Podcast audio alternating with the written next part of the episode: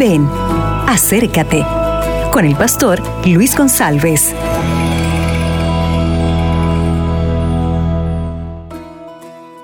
Hola amigos, ¿qué tal? Buenas tardes.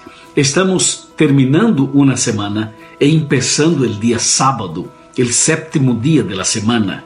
Y ese es el momento de hacer un culto para alabar y adorar al Señor, porque el Señor es el creador de los cielos y de la tierra. Aquí en el Salmo 100, versículo 1 y 2, dice, Cantad alegres a Dios, habitantes de toda la tierra, servid al Señor con alegría, venid ante su presencia con regocijo.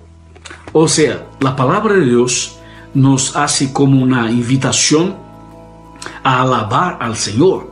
Y en este momento, en la puesta del sol, es el momento de hacer un culto para alabar a Dios, para exaltar a Dios y para adorarlo.